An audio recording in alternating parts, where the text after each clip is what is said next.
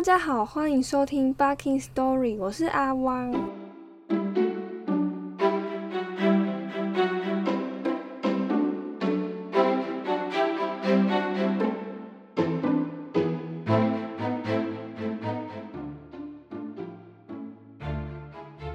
上一次我们讲到何以和朱如意的战争前半段，那他们都拿出了自己的秘密武器。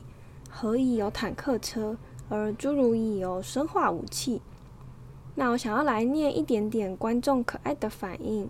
这个是阿关的留言，他说：“没想到蚂蚁之间的战役可以有这么细致的描写，还有高科技秘密武器，超酷的。”嗯，对啊，我第一次看到的时候也觉得真的是不可思议，作者很厉害。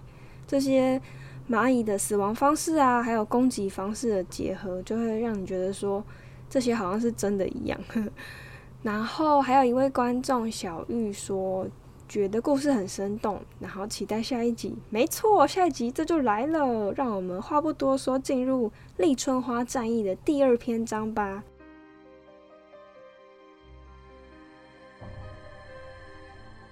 休战期间，两方人马都在进行伤亡人数统计，经过再三的讨论。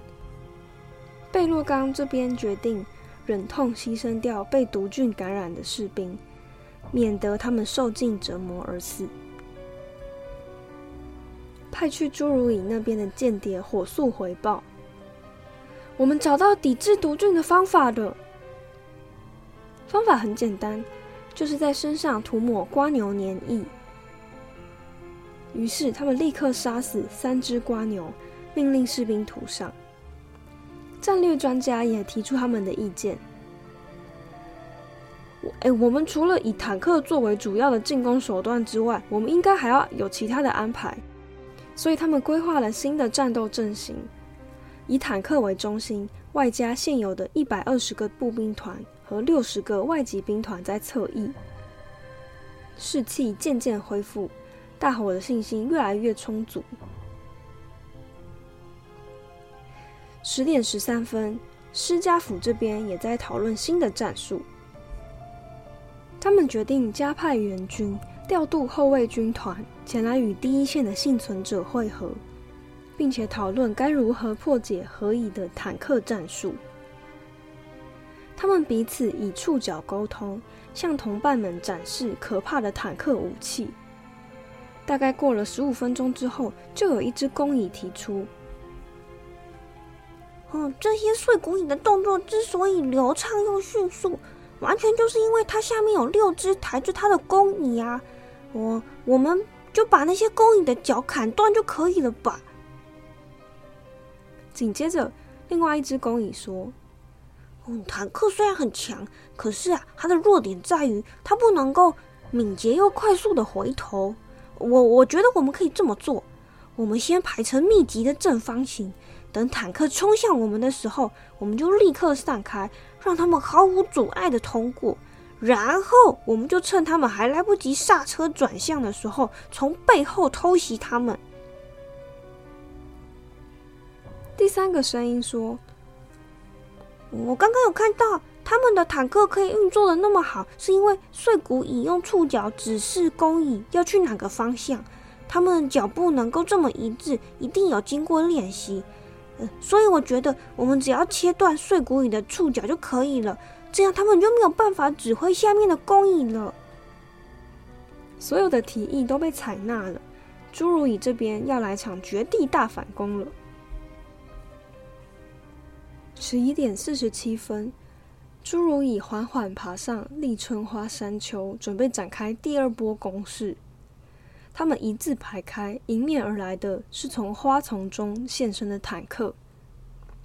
一声令下，坦克军团冲下斜坡，两队人马的距离越拉越近，相距一百卢远，五十卢，二十卢，十。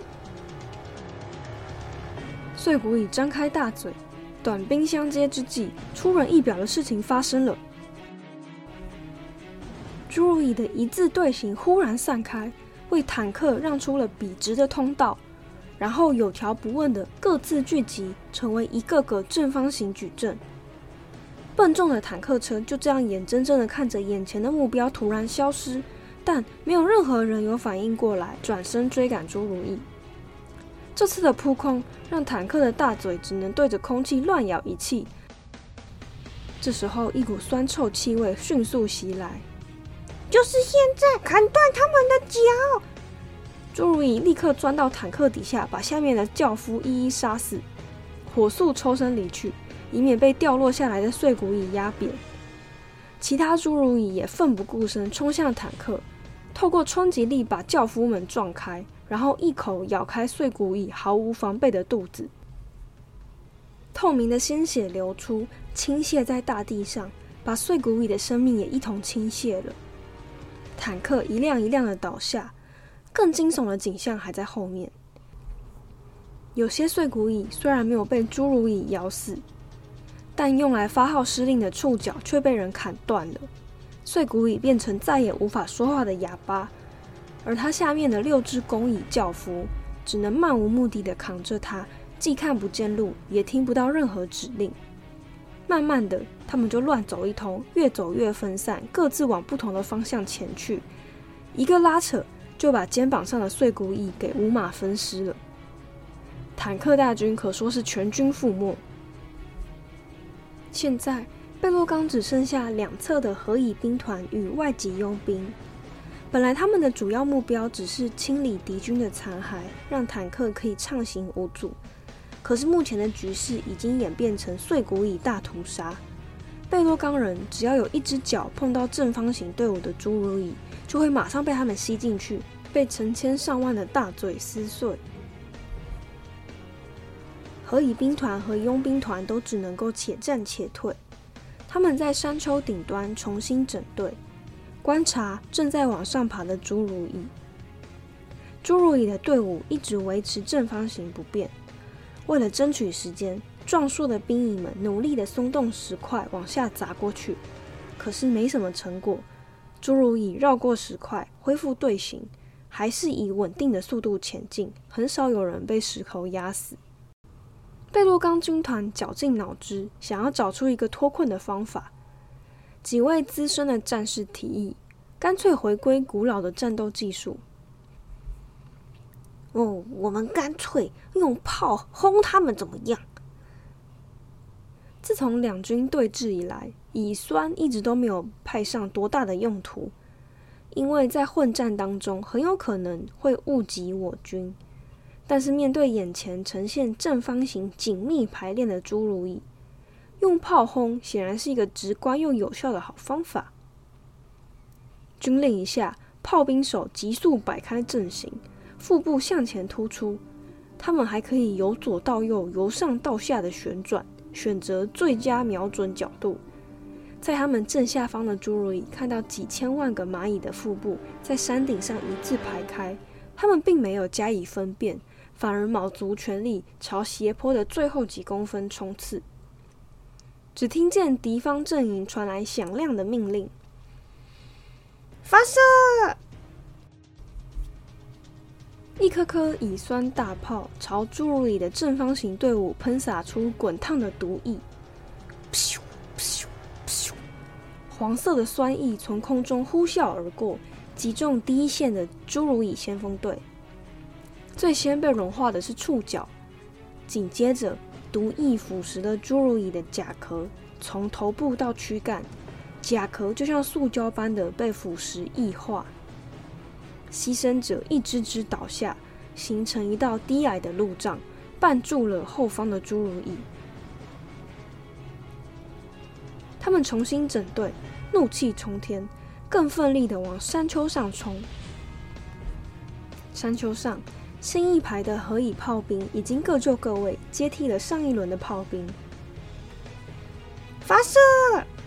正方形队伍错乱的散了开来，却还是不屈不挠的前进，脚下踩着同伴瘫软的身躯。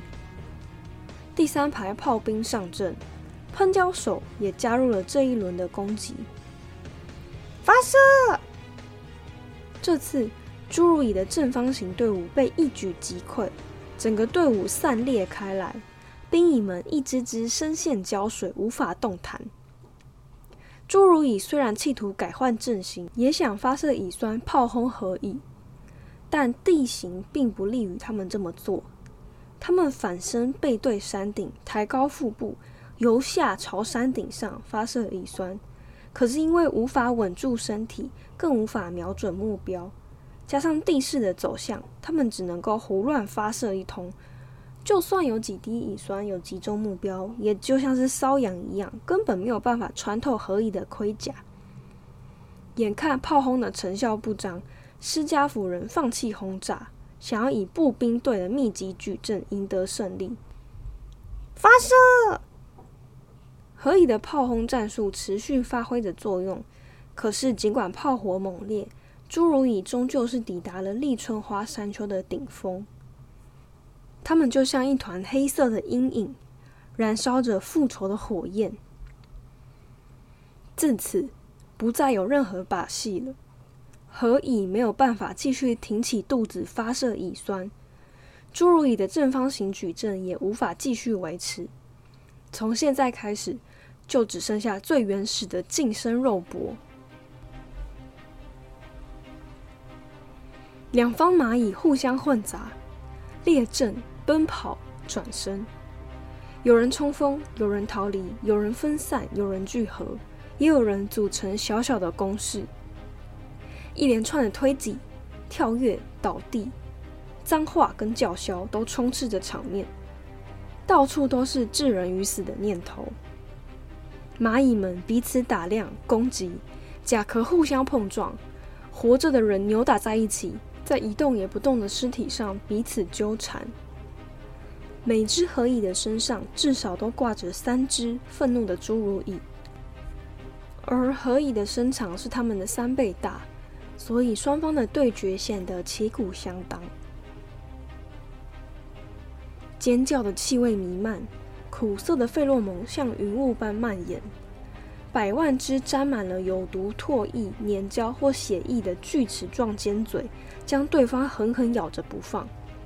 大地震动，扭打着的兵蚁们朝着对方一阵乱抓，眼睛、嘴巴、触角、脑袋、胸膛、肚子、脚、膝盖、手肘，甚至是关节上的须毛、外壳上的裂缝、盔甲的凹槽。只要够得到的地方，他们都紧紧的抓着不放。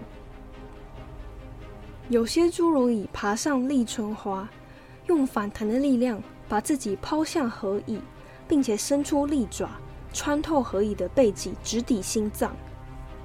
有一只河蚁光滑的盔甲被咬了，都是花纹，但它持续挥舞着灵活的触角，就像在挥动一对长枪一样，出手速度迅疾如风。他已经刺穿了几十个敌人的脑袋，根本没有时间清洗他那沾满透明血液的长枪。满地都是蚂蚁的脚和触角，踩在上面还以为是踩在了铺满松针的地面上。拉苏拉冈残存的居民奋勇的加入混战，仿佛嫌死的人数还不够多一样。一只何以屈服于矮小敌军的人海战术，情急之下。他曲着身体喷出乙酸，大家都融化了。他消灭了敌人，也同时杀死了自己。另外一边，一只兵蚁大嘴一张，咬下对手的头，而对方也同时成功的拔下了他的头。一零三六八三号正在独立对抗五个施加夫人，他们个个沾满了姐妹们的鲜血。正当他准备全力回击时，老战士在战斗训练场给他的忠告又浮现了出来。当短兵相接之际，胜负早已决定。作战中的铁则就是攻心为上，你必须先接受自己的胜利，才能够攻无不克、战无不胜。这个铁则在面对单独一个对手的时候，或许有用。可是，一下子碰上了五个敌人时，又该怎么办呢？一只侏儒蚁正猛烈的攻击他胸膛的关节，另一只则觊觎他的左后脚。一零三六八三号将触角如针刺般的插入一只侏儒蚁的脖子下方，同时张嘴用力敲昏另外一只，好让自己得以逃离纠缠。此时，侏儒蚁在战场正中央再度抛出那几枚感染毒菌的头颅，可是因为大家都有了瓜牛粘液的保护，所以根本没用。老实说，现在抛出这个还真不是时候，因为反制武器的方法早就已经出炉了。下午三点，战事沸腾来到最高点，蚁类的尸体在变干之后，散发出一种油酸的气息，气味充斥大地。四点半，至少还保有两只脚的合蚁和侏儒蚁仍然奋力的在立春花下搏斗。简直就是毅力可嘉。后来还有零星的单挑独斗，都一直持续到五点才被迫中断。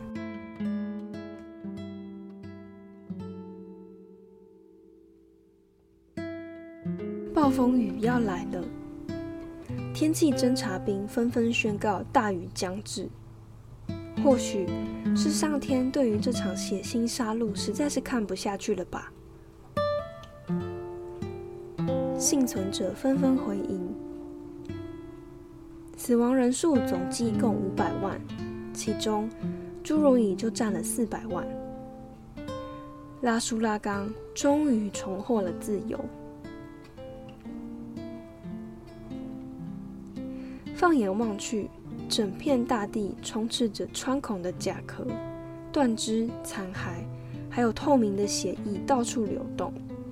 黄浊色的乙酸随处可见，有几只侏儒蚁还被困在胶水沼泽里。他们奋力挣扎，想要重回城邦的怀抱，可是他们都在雨水落下之前被飞来的鸟给叼走了。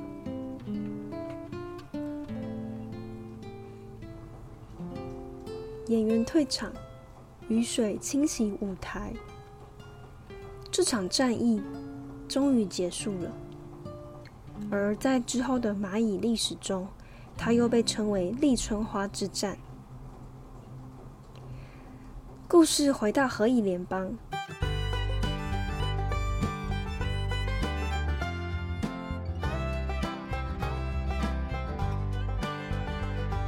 联邦之下的所有城邦普天同庆，渤海欢腾，甜蜜的养分交换。大量提供给精疲力尽的战士们。在这里，他们没有所谓的英雄崇拜，人人都达成了使命，不论圆满还是瑕疵都无所谓。任务结束了，一切从头再来。他们用唾液舔舐包扎伤口，有一些天真的年轻人嘴里还衔着一两只，甚至是三只他们在战争中失去的脚。我居然能够在混战中奇迹似的寻回，也真是服了。有一些资深的蚂蚁呢，正努力的向他们解释，已经不可能再把脚接回去了。地下第四十五层的大型搏击场中，兵蚁和留守的同伴们正在重演立春花战役里的精彩片段。一半的人扮演侏儒蚁，另一半饰演何蚁。他们模拟了整场战役的经过：从拉苏拉冈皇城遭困，何以进攻，与从地洞露出的头颅激战、炸败，坦克上场，举阵攻势导致坦克的全军覆没，山丘上的突袭，炮兵的阵线，到最后的大混战。工蚁们都踊跃的前来观看。并且对每一场战役的重现给予热烈的评论。有一点特别吸引了他们的注意，那就是坦克技术。这个战术的确让他们那个阶级的人大大的露了脸。他们认为不应该全盘放弃，而是应该将坦克改良，好让坦克能有更巧妙的运用，而不是只放在最前线冲锋陷阵而已。在生还者当中，一零三六八三号算是相当幸运的，他只丢了一条腿，原本有六只脚，现在失去一只，实在没什么大不了的，不值一提。五十六号雌蚁和三二七号雄蚁因为具有生殖的身份而无法参战。他们把兵蚁拉到一旁，用触角沟通。怎么样？城里没问题吧？没有，岩石气味的兵蚁全都被派往战场了。我们被关在皇城中，没有遇到他们，也没有发现有侏儒蚁间谍趁虚而入。战场上的情况呢？你看到秘密武器了吗？没有。哎，怎么会没有？大家都在谈论一节会动的洋槐树枝。哎，一零三六八三号解释说，他们唯一遭遇的新式武器是可怕的毒菌，可是他们已经找出反制的方法了。熊蚁听完，也不认为这就是那个毁灭了整支狩猎队的秘密武器。毒菌使人致死的速度很慢，而且他当时也有检查过尸体，所以非常确定没有任何一具尸体上留有毒菌的痕迹。哈，那会是什么呢？他们摸不着头绪。就算延长了绝对沟通的时间，他们还是意见混乱，没有结论。为什么侏儒你不启用那个能一举消灭几十位狩猎队员的秘密武器呢？对呀，为了赢得胜利，他们好像已经出尽了所有伎俩了耶！而且，如果今天反过来是何以拥有这样的武器，后我们一定会毫无顾忌的使用它的。还是说，他们其实根本没有这样的武器啊？一个念头突然闪过。让这一切突然变得合理了起来。也许拥有这个秘密武器的人根本不是侏儒蚁呢，而是有人，他们故意在狩猎队的罹难现场放出的侏儒蚁的味道，让我们把焦点都放在侏儒蚁身上，然后跟他们互相残杀。你说什么？没错，这样一来，谁最能够渔翁得利呢？一定是蚁族的世仇，我们第二大敌手白蚁。没错，一定是白蚁。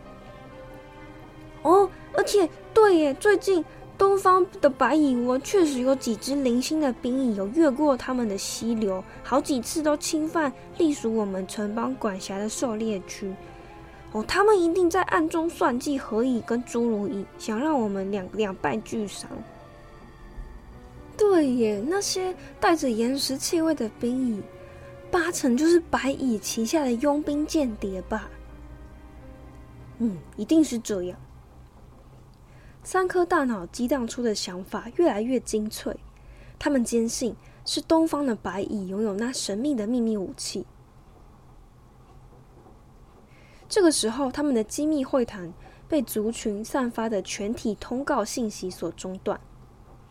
城邦决定趁两场战争的休战期间，提前举行新生庆典，也就是雌蚁跟雄蚁华丽的空中交配仪式，而且日期就定在明天。所有的阶级各就各位，雌蚁跟雄蚁请到水壶储藏室去补充糖分哦。炮兵，炮兵，炮兵，请到有机化学室来灌满肚子的存量。一零三六八三号在离开同伴之前，抛下了一句费洛蒙：“祝你们交配愉快，别担心，我这边会继续追查下去的。等你们飞上青天，我已经在前往东方白蚁窝的路上了。”他们才刚分手，大块头和小白咖这两只杀手随即尾随而出。他们摩擦墙面，抓取到飘散在墙上的交谈费洛蒙。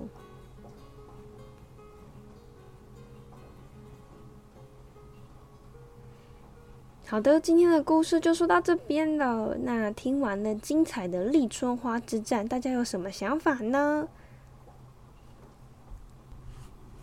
那我自己是感觉作者好像没有很明确的想要去强调谁输谁赢，他就是在描写嗯两个族群在为着自己族群的利益去努力的时候展现的样子。然后这也是大自然里面生物跟生物之间一种，呃，生存的模式和关系的展演。所以当战争最后结束的时候，他写演员退场，然后雨水清洗大地，就很像是，啊，这个表演结束了，然后雨水冲刷清洗这一切，然后一切再重新开始。整个蚂蚁社群就像是一个共同的生命体一样，他们继续的在进行修复、成长，然后精力耗损，在修复、成长、耗损，如此一直生生不息的下去。那如果大家听完这一集有其他的感想，也可以留言跟我们分享哦。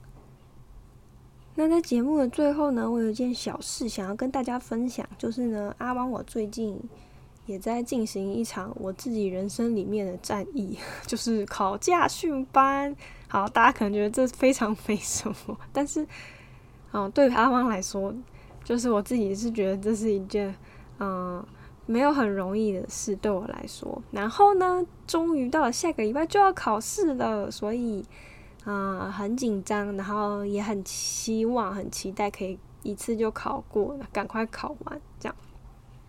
那因为下礼拜阿汪的考试时间刚好就是礼拜一跟礼拜二，所以呃，我自己是预估新的一集它的上架时间会比平常再晚一点。这礼拜已经有一点晚了，那它可能可能会差不多，或者是会再晚一点点。那就请大家嗯。也许有空的时候可以为阿汪祈祷一下，让我可以希望可以顺利的考过。好，那今天的节目就到这边结束了，感谢大家的收听。如果你喜欢我的节目，请帮我在评分的栏位留下你的五星好评，然后也可以留言对你喜欢的角色说话哦。谢谢大家的收听，我们下一集见，拜拜。